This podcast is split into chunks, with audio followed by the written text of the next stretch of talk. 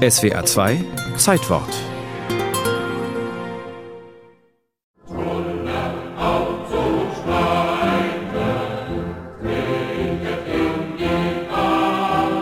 Fähig Aufschwung, fähig Umschwung, fähig Unterschwung. Übungen an Reck und Barren, die so manchen Schüler, manche Schülerin bis zum heutigen Tag zur Verzweiflung und Verrenkung bringen. Anfang des 19. Jahrhunderts von einem Berliner Lehrer namens Friedrich Ludwig Jahn entwickelt und eingeführt. Außerdem propagierte er Laufen, Schwimmen, Fechten und Wandern, was sich aus heutiger Peneler Sicht alles nicht sonderlich lustig anhören mag. Tonvater Jahn aber muss den Nerv seiner Zeit getroffen haben. Die Turnbegeisterten strömten scharenweise herbei, nachdem er 1811 auf der Berliner Hasenheide den ersten deutschen Turnplatz eingerichtet hatte. Sieben Jahre später existierten bereits rund 150 Turnvereine in deutschen Landen. Ein Reflex auf den körperlich einseitigen Verschleiß, der im Zuge der aufkommenden Industriearbeit mit ihren eintönig einförmigen Tätigkeiten um sich griff. Aus heutiger Sicht wirkt es geradezu so, als hätten Jans Turnerriegen mit hellseherischer Einsicht gegen die körperliche Verarmung der folgenden zwei Jahrhunderte angeturnt. Turnen war damals eine hochpolitische Bewegung. Historiker Franz Josef Brüggelmeier. Denn das Turnen kam auf zur Zeit der Kriege gegen Napoleon, die sogenannten Befreiungskriege. Das Vaterland kann nur durch Ertüchtigung seiner Krieger von dieser Schmach befreit werden.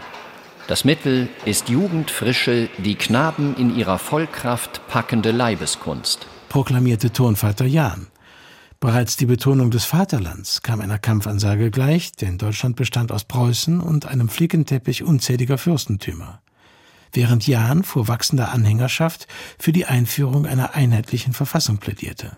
Der Krieg sollte nicht nur gegen Napoleon sein, sondern sollte auch ein neues, geeintes und für einige auch demokratisches Deutschland hervorbringen. Auf, auf, du Turner, du Teutscher wohlan. Ehrliche, wehrliche Jugend. Hieß es in einem Lied von patriotisch glühenden Verfechtern der deutschen Nation und radikalen Demokraten.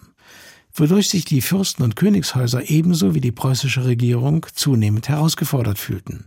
Die Idee vom Einig Vaterland und das womöglich unter Abschaffung der Feudalstrukturen, also bürgerdominiert und am Ende auch noch demokratisch, klar, dass das Turnen für die Obrigkeit eine Provokation sondergleichen darstellte.